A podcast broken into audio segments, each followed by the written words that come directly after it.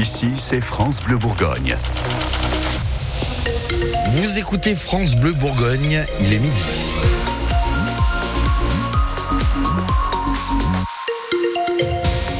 Et tout de suite, on fait un léger point sur euh, la météo. Alors cet après-midi, il y aura une alternance entre nuages et des légères éclaircies. Pas de pluie de prévu, ça c'est euh, l'essentiel. Et sur la route, actuellement, ça circule plutôt bien en Dijon, à Dijon, enfin en Côte d'Or et sur euh, le nord de la Saône-et-Loire. On y revient juste après le journal. Christophe Tourné, bonjour. Bonjour. La Côte d'Or est à l'honneur aujourd'hui au Salon de l'Agriculture à Paris. Et c'est évidemment une journée qu'on vous fait vivre depuis 6 heures ce matin sur France Bleu Bourgogne, aux côtés de nos éleveurs et producteurs locaux présents, porte de Versailles. Le Salon de l'Agriculture, c'est aussi toute une série de concours pour nos éleveurs. Olivier Estrance, celui de la race cimentale, vient de s'achever avec au final une belle émotion pour un éleveur de Chazeuil. Oui, il s'appelle Alexis Manière, il a 29 ans, il vient en effet de Chazeuil, comme vous le dites. C'est un habitué du salon, il a déjà été primé euh, l'an dernier, mais là ce matin, bah, il a fait carton plein. Trois prix, trois premiers prix avec sa vache euh, Praline, qui remporte euh, le prix de sa section, le prix de la meilleure jeune, le prix de la meilleure mamelle. Et ben Alexis Manière, ce grand gaillard, il était en larmes en sortant du ring. Il a dédié sa victoire à sa petite fille, c'est un jeune papa, et vraiment pour lui c'est la consécration de remporter ces trois prix ici au Salon de l'Agriculture. Des prix qui vont lui être remis dans quelques instants. Vous entendez autour de moi cette euh, ambiance de concours qui vont être remis par François Sauvadé, le président du département de Côte d'Or, qui a fait le déplacement ici avec une centaine d'habitants de la Côte d'Or et une cinquantaine d'élus. Ils sont tous là, réunis, autour de ce grand stand, euh, de ce grand euh, ring de, concours. Et pour ce clou de la mi-journée, le concours de la cimentale. Voilà, donc ici, la colère a cédé la place à la joie, au bonheur, au sourire. C'est la journée 100% Côte d'Or et on en profite bien sûr. Merci Olivier Estrand. La plus grande ferme de France est aussi un défilé de politique et c'est le tour aujourd'hui du Premier ministre Gabriel Attal. Et ça a donné lieu il y a quelques instants à un échange un peu musclé entre le chef de gouvernement et Thierry Senclose, membre de la coordination rurale et ancien conseiller régional FN. Le bloqueur de la 7. Ah, ici, samedi, il n'y a pas des gens extrêmes, il y a surtout des gens extrêmement en colère. Vous connaissez la situation. Les agriculteurs, le monde agricole, le peuple attend quelque chose de votre part. Faites attention. Vous avez des mots provocateurs, ne suivez pas l'exemple de M. Macron, qui aujourd'hui est exécrable.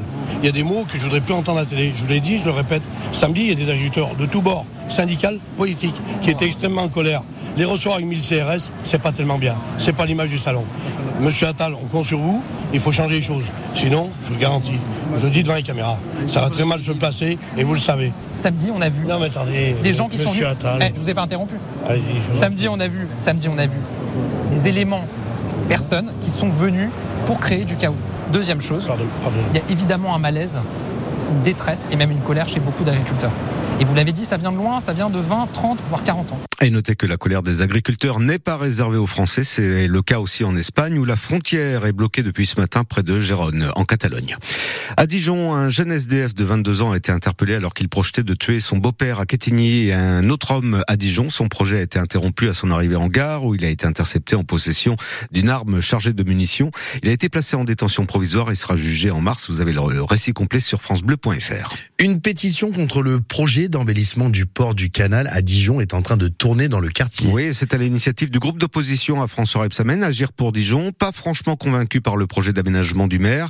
Mais qu'en pensent les habitants du quartier, Anne-Laure Labalette? Sur le quai Nicolas Roland, j'ai croisé Serge et je lui ai demandé ce qu'il pensait de ce projet de rénovation du quartier. Bon, écoutez, moi, ce que j'en pense, c'est que c'est une belle chose. Mais le problème, euh, il va y avoir un manque de stationnement. Et justement, c'est une des demandes de la pétition, renoncer à supprimer les places de parking.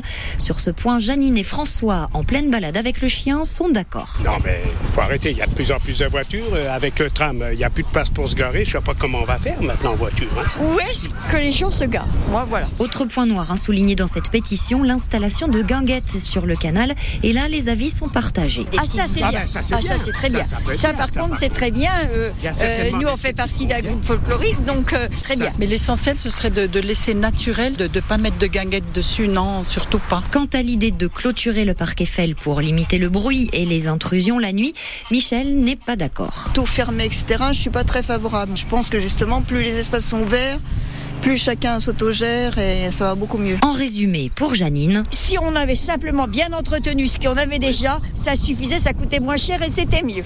Et pour l'instant, la pétition a recueilli une cinquantaine de signatures. Les travaux doivent, eux, démarrer à l'automne prochain pour une inauguration prévue en 2025. Emmanuel Macron n'exclut pas l'envoi de troupes européennes en Ukraine pour battre la Russie. La réponse du Kremlin ne s'est pas fait attendre longtemps. Envoyer des troupes en Ukraine ne serait pas dans l'intérêt des Occidentaux, fait savoir Moscou ce midi. En football, on respire un peu mieux ce midi du côté du DFCO. Les Rouges ont réussi à effacer leur débâcle à Villefranche en s'imposant 3 buts à 1 face à Nancy. C'était sur la pelouse de Gaston Gérard et devant 6000 personnes dans les tribunes. C'est la première victoire à domicile depuis novembre et grâce à cette victoire, Adrien Beria, le DFCO remonte à la quatrième place du classement. C'est paradoxal et ça va déplaire aux mathématiciens, mais le ventre mou de ce championnat de national avec 18 équipes se situe bel et bien à la quatrième place, celle qu'occupe désormais le DFCO. Et oui, les chiffres ne mentent pas, Dijon est à 8 points de la deuxième place, celle qui permet de monter en Ligue 2, et à 8 points de la zone de relégation. Alors l'entraîneur Benoît Tavenot a du mal à savoir s'il doit regarder vers le haut ou vers le bas. Qu'est-ce que je vous dis? Vous avez vu ce championnat comme il est fou. À partir du moment où on est capable d'enchaîner des performances comme on a fait ce soir, on va se rapprocher plutôt de ce qui se fait en haut. À partir du moment où on enchaîne des performances comme on a fait à Villefranche, on va se rapprocher de ce qui se fait en bas. Donc euh, ce que je regarde devant ou derrière, euh, je regarde aujourd'hui, je regarde l'entraînement de demain matin et Cholet, et puis après, après on verra. Cette victoire contre Nancy permet à Dijon et à son capitaine Jordan Marier de conserver de l'espoir pour la suite de la saison. On voit que c'est serré aussi bien vers le haut que, que vers le bas. Mais euh, non, on va,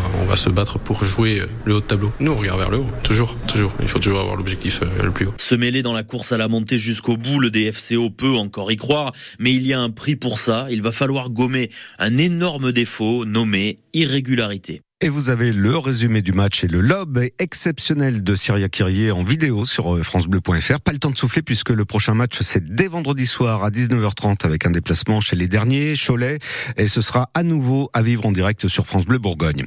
Et puis si vous avez prévu de déjeuner au restaurant ce midi, vous pourrez ajouter deux nouvelles adresses dans votre sélection. Deux restaurants de Côte d'Or, la table du Square à Beaune et le bistrot La Cueillette au château de Citeaux à Meursault avec son chef Takashi Kinoshita qui viennent de se voir décerner un bib par euh, le guide Michelin.